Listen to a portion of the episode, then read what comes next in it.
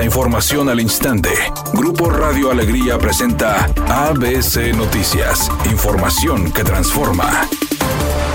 ¿Qué tal? Muy buenas tardes. Esta es la información. El inicio de las actividades académicas del semestre enero-junio 2024 de la Universidad Autónoma de Nuevo León arrancó con 217 mil alumnos. Las 29 preparatorias y las 26 facultades, así como los más de 6.900 docentes de las instituciones iniciaron el ciclo académico. El rector Santos Guzmán López recorrió las instalaciones de la Facultad de Derecho y Criminología de la Universidad Autónoma de Nuevo León para dar la bienvenida a los estudiantes. En su mensaje destacó que la universidad busca la internacionalización para que los jóvenes estudiantes tengan más opciones para un intercambio académico.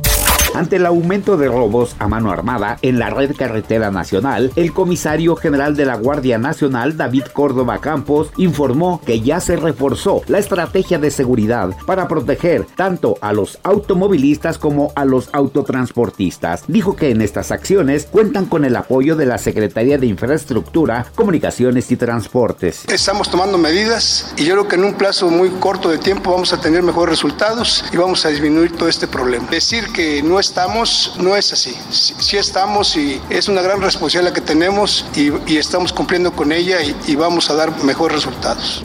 ABC Deportes informa en la actividad deportiva para hoy a las 13.45 el Brighton frente a los Wolves, a las 14 horas el Granada frente al Atlético de Madrid, a las 19.6 Santos frente al América Femenil.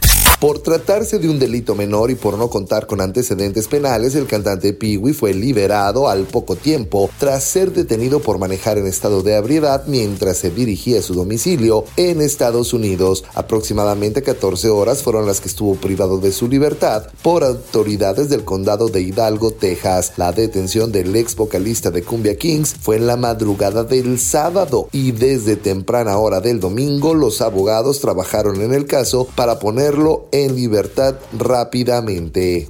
Redacción y voz Eduardo Garza Hinojosa. Tenga usted una excelente tarde. ABC Noticias. Información que transforma.